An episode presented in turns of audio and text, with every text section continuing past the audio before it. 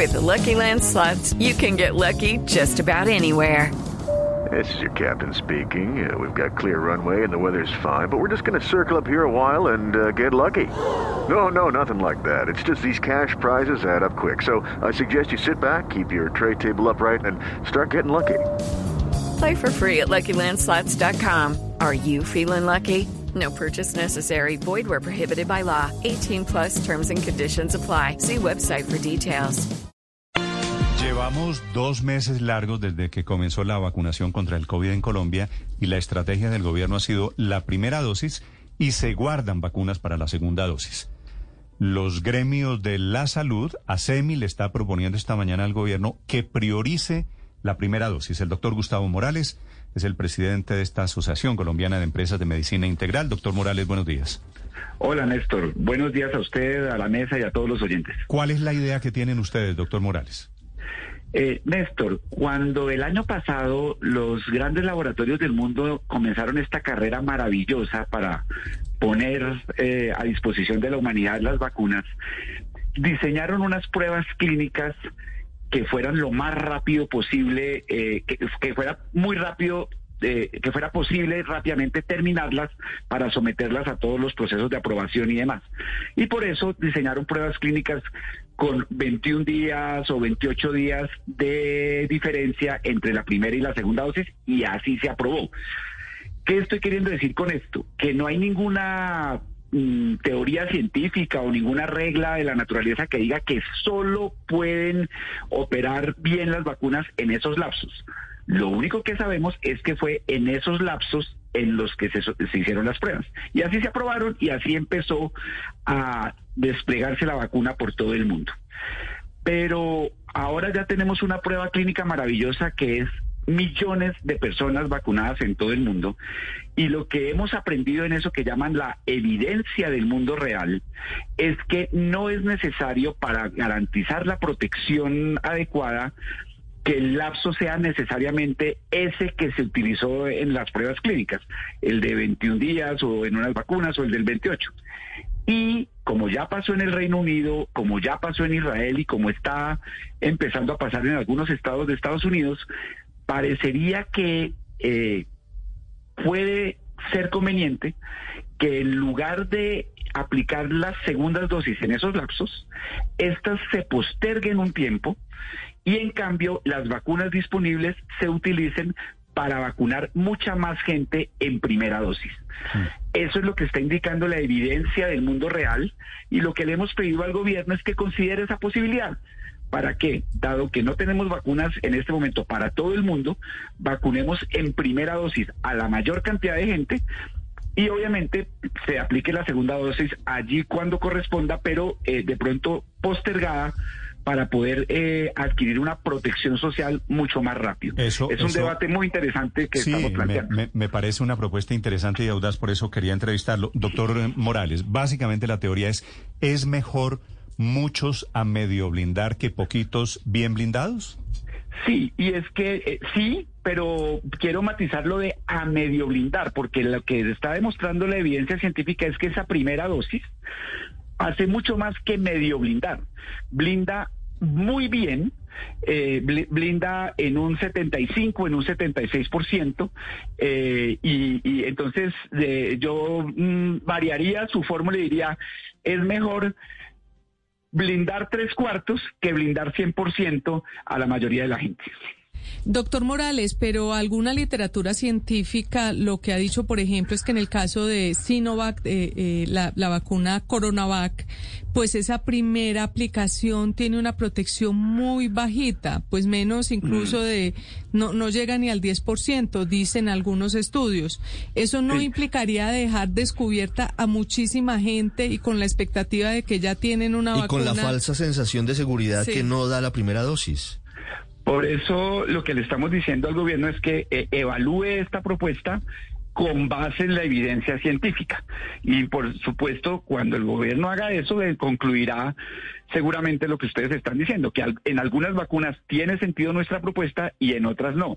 Pero supongamos que la evidencia científica revela que en el caso de la de Sinovac no funciona. Perfecto. Pero ¿qué tal que funcione con la de Pfizer? ¿Qué tal que funcione con la de AstraZeneca? Entonces ya ganamos, eh, ganamos eh, espacio para vacunar a mucha más gente en primera dosis. ¿Usted conoce algún país que haya hecho esto, doctor Morales? Sí, señor. Eh, esta propuesta la hicimos después de estudiar con cuidado sobre todo la experiencia del Reino Unido donde el gobierno de Boris Johnson decidió postergar las segundas dosis y los efectos han sido increíbles. la caída en número de casos y en número de muertos en el Reino Unido, pues es, eso es lo que llaman estos los expertos evidencia del mundo real, que es la evidencia que se recoge cuando ya el producto está en el mercado eh, y no está constreñido en las pruebas clínicas. Doctor Morales, sí, pero no. A ver, le pregunto a Silvia, que es mi corresponsal en Londres. Por favor. Silvia, usted ya, entre otras cosas, me puede contar su experiencia. Eh, ¿Ya le pusieron la segunda dosis, Silvia? No. todavía no. A mí me pusieron la primera dosis el 11 de marzo y no puedo esperarla sino hasta fines de eh, a principios de mayo a, a, fines de mayo o principios de junio. Es decir, más o menos 10, 10, 12 semanas después de la primera dosis. pero la de ya voy, ya voy, ya voy para allá. 10 o 12 semanas. ¿De qué vacuna, Silvia? Yo me, vacuné con AstraZeneca y la única otra alternativa que hay aquí en el Reino Unido por ahora, hasta esta semana, porque esta semana se empieza a desplegar Moderna, hasta esta semana solamente Pfizer y AstraZeneca. Sí. Doctor Morales, eso es lo que le quiero decir. Allá en el Reino Unido, de donde ustedes toman el ejemplo, son dos vacunas. Aquí la que más se está poniendo es una que no ponen en el Reino Unido, que es la China, la de Sinovac. Correcto, pero eh, sí, estoy, eh, pero no hay nada que contradiga nuestro planteamiento. Lo que le estamos pidiendo al ministerio es que estudie esa posibilidad. Eh, cada vacuna dará una llevará una conclusión distinta.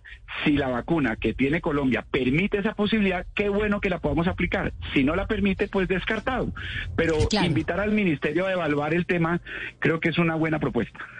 Pero como la que más se está poniendo es la de Sinovac, entonces hablemos de esa, doctor Morales. Estoy mirando un estudio de la Universidad de Chile en donde dice que efectivamente después de la primera dosis la protección es únicamente del 3% y solamente hasta la segunda dosis y solamente hasta 15 días después de la segunda dosis esa protección sube al 56%.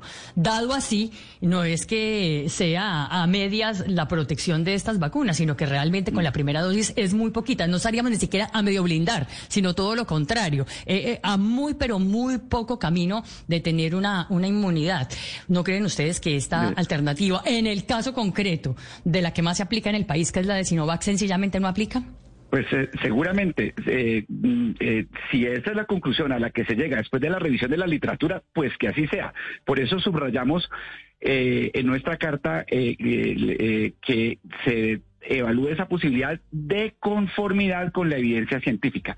Pero así como ustedes plantean con, todo sentido de la pertinencia la duda sobre Sinovac, también podríamos mirar qué está pasando con la de Pfizer, donde la evidencia científica sí parece indicar que una postergación de, eh, de los 28 días, creo que es Pfizer, eh, no produce ningún efecto negativo y en cambio nos permite vacunar a mayor número de gente en primera dosis. Pero de nuevo, evaluémoslo vacuna por vacuna y lleguemos a la conclusión. Bueno, si se llega a la conclusión de que no se puede, no se pudo, pero creo que el llamado quizás es a, a que recaudemos la experiencia que se está dando en otros países para ir ajustando el Plan Nacional de Vacunación de la manera más eficiente posible. Sí.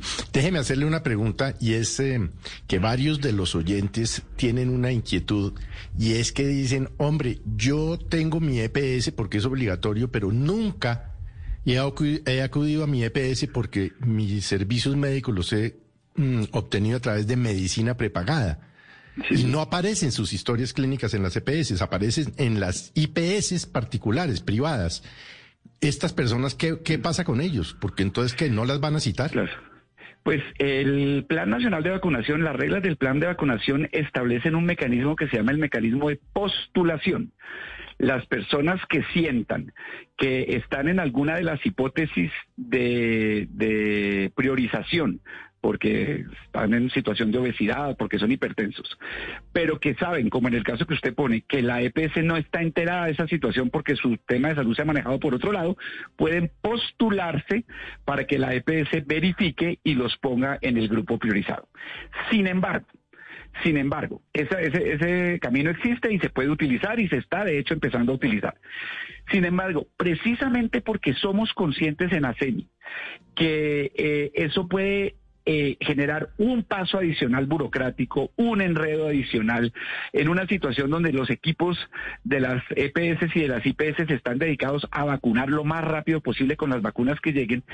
Hemos propuesto también esta semana al gobierno, de hecho lo propusimos desde hace dos semanas y lo estamos reiterando esta semana, que se modifique eh, los criterios de priorización del plan de vacunación para que apliquemos un criterio eh, prioritariamente basado en la edad. Si empezamos a vacunar con las vacunas disponibles, primero a los de 59, luego a los de 58, luego a los de 57, vamos protegiendo a personas que tienen mayor grado de vulnerabilidad frente al COVID y además como el 70% de las comorbilidades están ubicadas en esas franjas de edad, pues adicionalmente vamos a protegiendo a la gran mayoría de las personas que padecen una comorbilidad riesgosa. Entonces, esa es otra propuesta que hoy formalizaremos ante el Ministerio, reiterando una cosa que ya habíamos dicho hace dos semanas. Propuestas que plantea aquí en Mañanas Blue el presidente de ASEMI, del gremio de las empresas de medicina integral. Doctor Morales, gracias. Feliz día. Un abrazo y gracias a ustedes. Estás escuchando Blue Radio. Judy was boring. Hello. Then Judy discovered chumbacasino.com. It's my little escape. Now Judy's the life of the party. Oh, baby, Mama's bringing home the bacon. Whoa. Take it easy, Judy. The Chumba life is for everybody. So go to ChumbaCasino.com and play over 100 casino style games. Join today and play for free for your chance to redeem some serious prizes. ChumbaCasino.com. No purchase necessary. Void where prohibited by law. 18 plus terms and conditions apply. See website for details.